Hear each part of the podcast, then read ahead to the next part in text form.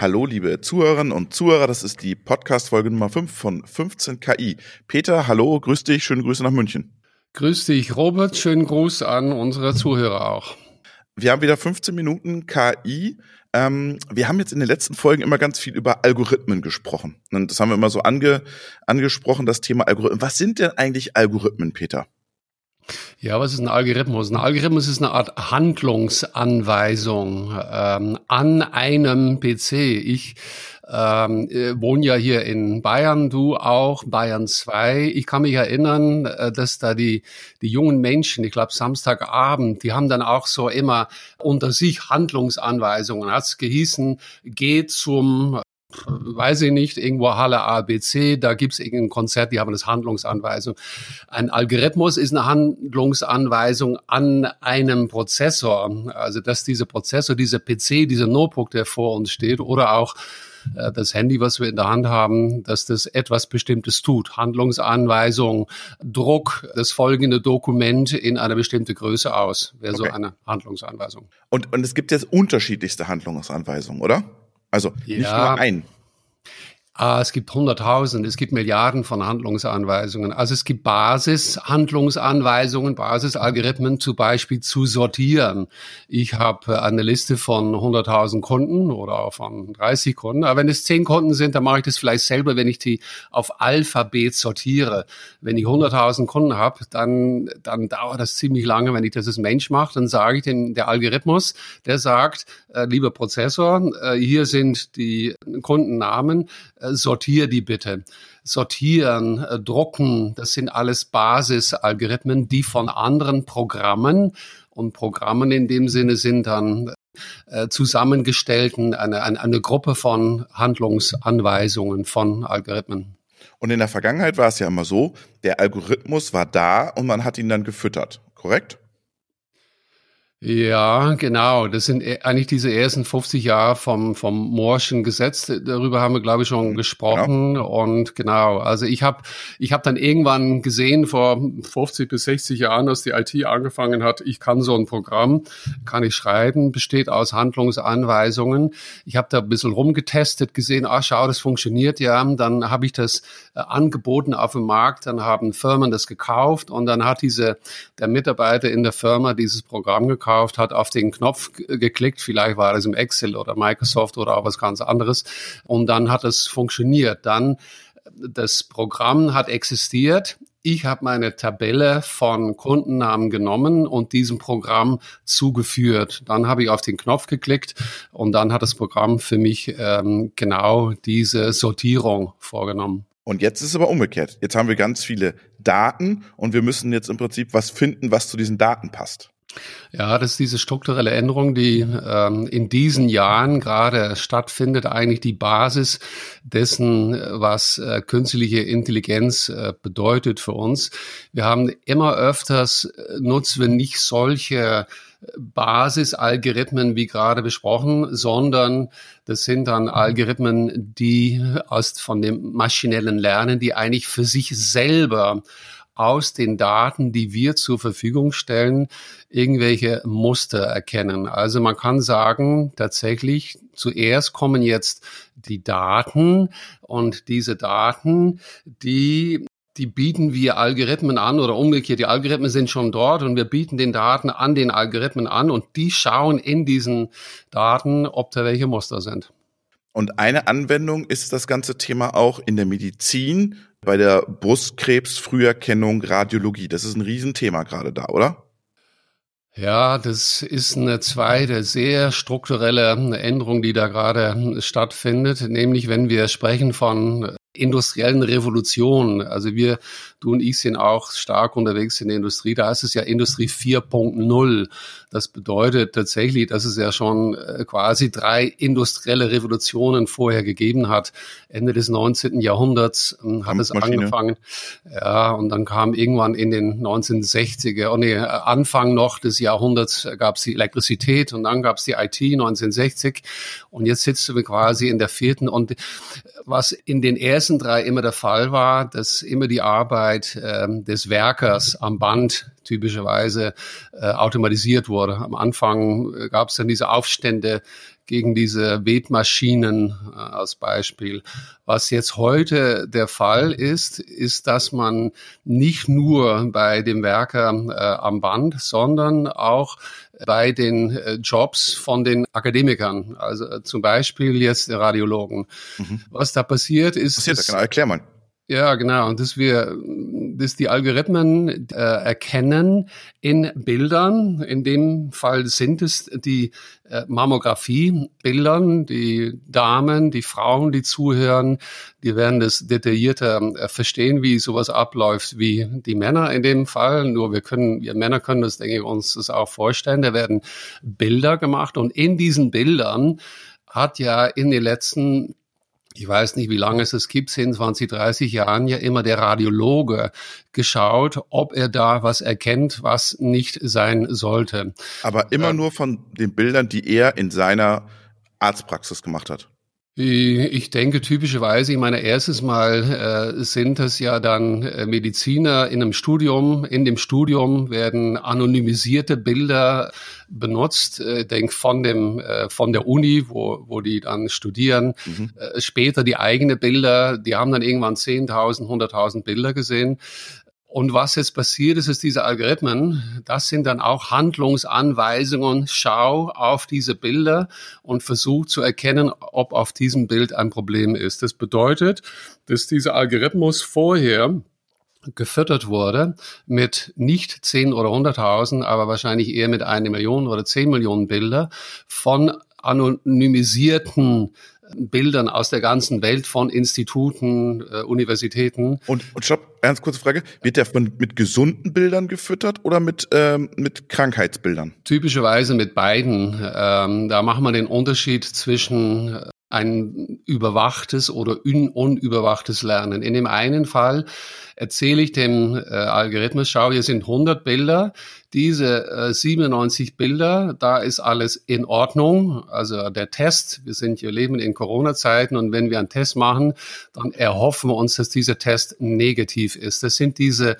ich sag mal 97 äh, Bilder von den 100. Und dann sagen wir auch, schau auf diese drei Bilder, da links oben, da rechts unten, da in der Mitte, da ist ein Problem ähm, und das wird dem Algorithmus auch mitgegeben. Und über die Zeit, über diese 100.000, eine Million, zwei bis zehn Millionen Bilder, ist mittlerweile dieser Algorithmus fähig, das Erkennen von solchen Problemfällen besser zu machen wie der Radiologe, der schon seit vielen Jahren das macht. Besser im Sinne von überall, wo gearbeitet wird, das ist bei dir, bei mir, äh, bei den Zuhörern, werden Fehler gemacht. Wenn in der Medizin Fehler gemacht werden, dann ist es äh, leider ziemlich blöd. Aber es ist nun mal so, wenn wir ins Krankenhaus müssen und wir haben vielleicht irgendeine OP, müssen wir deshalb immer auch unterzeichnen. Es gibt immer ein kleines Restrisiko. Das ist so, wie es ist.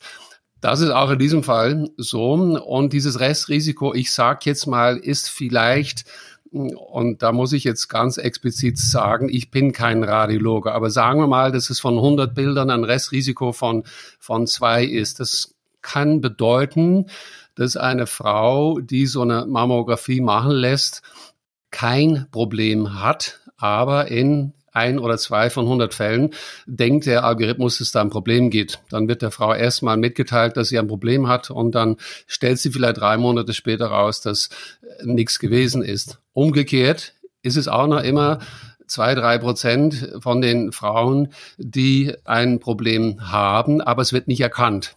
Wie gesagt, wie genau diese Zahlen liegen, dafür kann ich nicht, das darf ich nicht, das will ich auch gar nicht äh, klar machen, das macht der Radiologe. Aber es ist so, dass dieser Algorithmus mittlerweile exakter, genauer, also mit weniger Problem übrig bleibenden Problemfällen äh, erkennen kann, wo das Problem auf den Bildern ist. Und aber du brauchtest ja den, den Radiologen im ersten Ansatz, um das System zu trainieren, oder? Dafür brauchst du ihn ja.